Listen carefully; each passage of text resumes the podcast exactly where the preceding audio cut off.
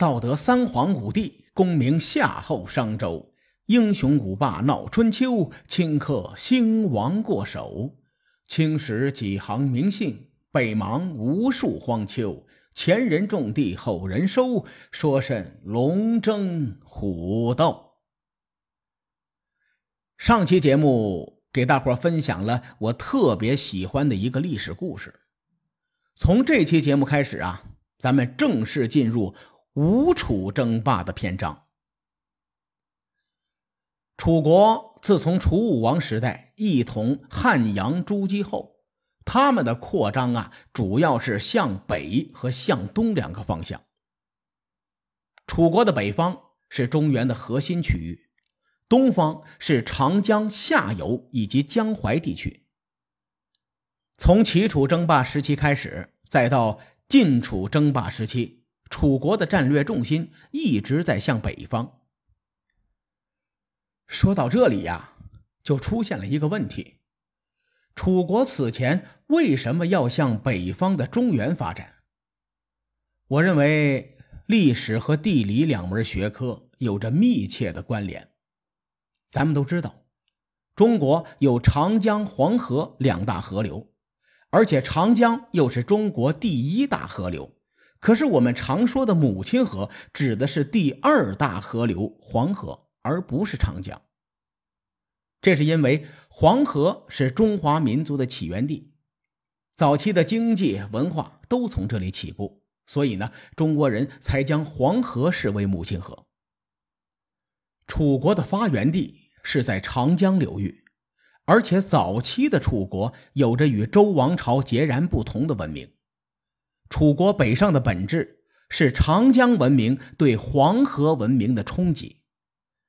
由于黄河文明起源较早，在当时那个时代呀，文明程度比长江文明要高。从这个角度来说，楚国在齐楚争霸或者是晋楚争霸时期都处于下风。这个特点在晋楚争霸时期尤为明显。此前咱们做了这么多期节目，想必大伙感同身受。在二次弭兵会盟前后，占据上风的晋国不可能吞并楚国，而楚国呢也无力北上争霸，最终晋楚两国平分天下。中原诸侯国的重心由对外征战转变为对内争权。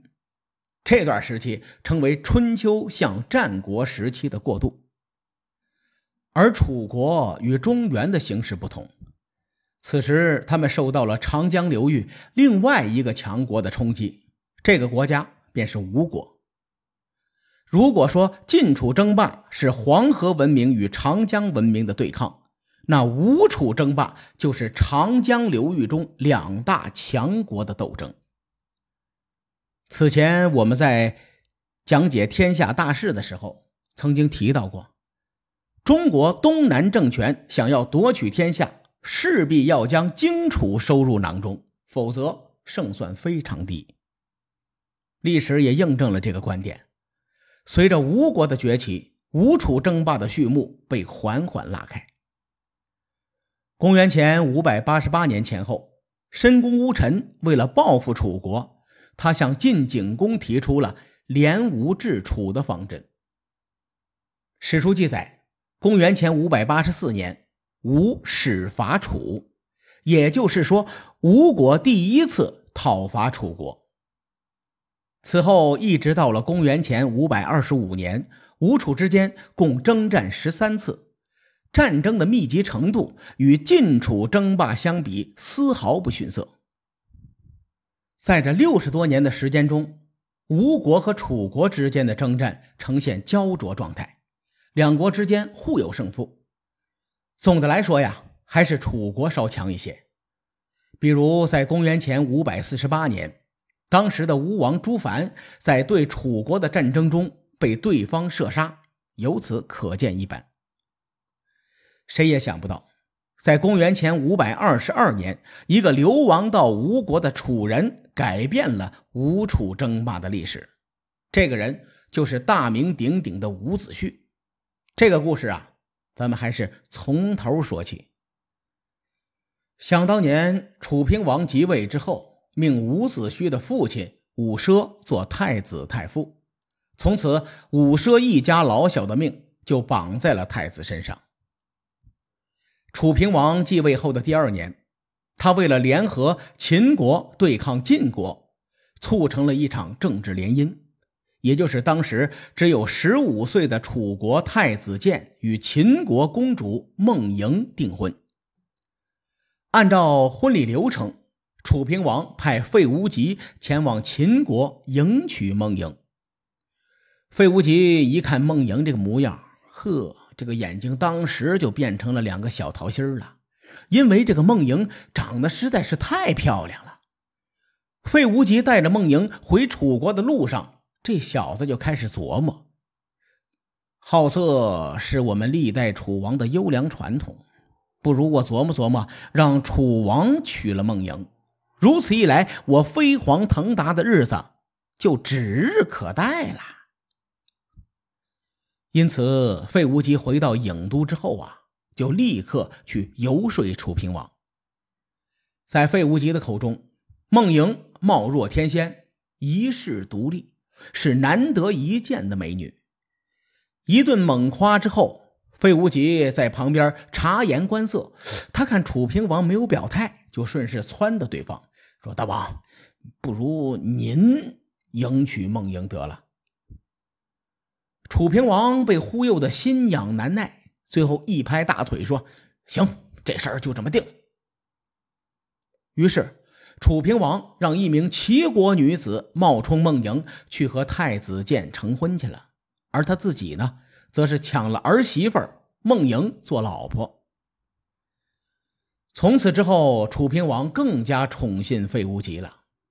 过了一年，孟莹为楚平王产下一子，名为熊真。这孩子就是日后的楚昭王。没过多久，楚平王偷偷娶了儿媳妇这件事儿，就在楚国郢都流传开来。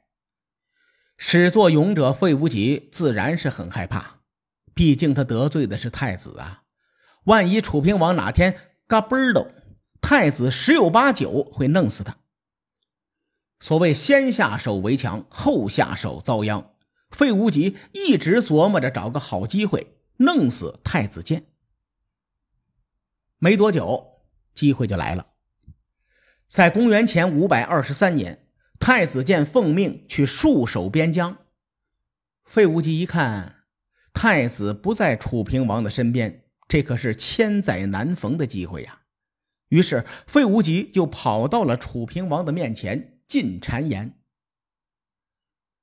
费无极是历史上有名的小人，我说过，小人都很聪明。费无极先和楚平王说：“大王。”自从我迎接大王夫人回郢都之后，太子一直对我有意见。我身为您的臣子，这点委屈不算什么。我担心太子会对您有意见。您看，现在太子正在戍守边疆，手上可是有兵权的。万一他要想对大王不利，对吧？您还是要防着点好。直到今天啊，咱们在很多情形下都能看到费无极这种话术的影子。我将它称作以退为进。套路就是我死了都没关系，但是您一定得好好的活着。楚平王听完之后肯定很感动，他本来就问心有愧，听到费无极这么说，自然会对太子起疑。见对方心生疑惑，知道差不多了，见好就收，以后慢慢的撺掇。过了不久，费无极又跑来对楚平王说：“大王，我听说太子建和伍奢正在向诸侯们借兵，准备对您不利。这事儿啊，您得赶紧处理。”楚平王做贼心虚呀，当时就把伍奢叫到面前质问。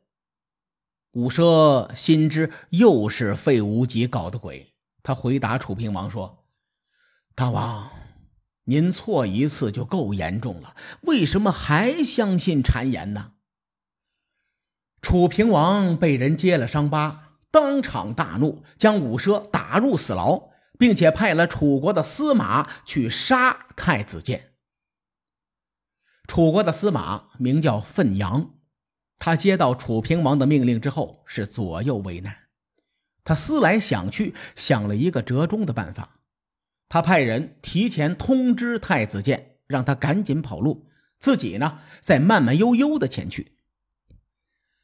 太子建收到奋阳派人传来的消息，半点没犹豫，立刻脚底抹油跑路了。当楚平王再次召见奋阳的时候，他早料到会有这么一天。其实呢，他也有对策，他让人把自己绑起来送到郢都去。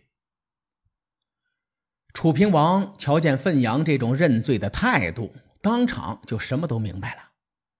楚平王就质问对方：“命令是从我的嘴巴里说出来的，进了你的耳朵，除此之外，旁人都不知道。我问你，太子建怎么知道你去杀他的？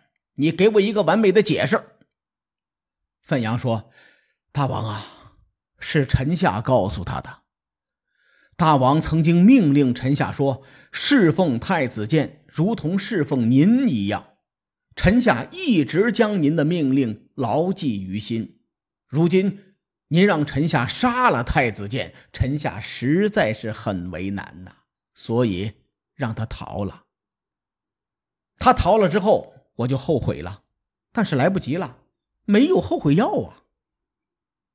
楚平王点了点头说。你还没完成命令，还敢来见我？是谁给你的勇气？奋阳接着道：“您让臣下杀了太子建，臣下没做到。如果您召见臣下，臣下还不来，那这个罪过就大了。哪怕天下再大，臣下也无处可逃。”楚平王一看奋阳认错的态度良好，点点头说。啊，行吧，你你回去吧，下不为例啊。费无极瞧见楚平王赦免了奋阳，心说不好，这楚平王有点不打算追究下去的意思。于是呢，他心里就有点慌。他想啊，万一太子咸鱼翻身，逆风翻盘，他费无极肯定是十死无生啊。可如今太子见流亡在外，费无极一时半会儿也弄不死对方。幸好太子建的心腹伍奢还在死牢，将伍奢一家人斩草除根，也算是剪除了太子的党羽。如此这般，这般如此，一场弥天大祸就降临到了伍家的头上。至于这后事如何，各位看官且听下回分解。书海沉沉浮浮，千秋功过留与后人说。我是西域说书人介子先生，下期节目咱们继续聊春秋风雨。更多精彩内容，请搜索关注微信公众号“伯乐灯”，与更多听友交流互动。伯乐灯也将定期为粉丝发放福利。愿我们的存在让您对明天更有期许。咱们后会有期。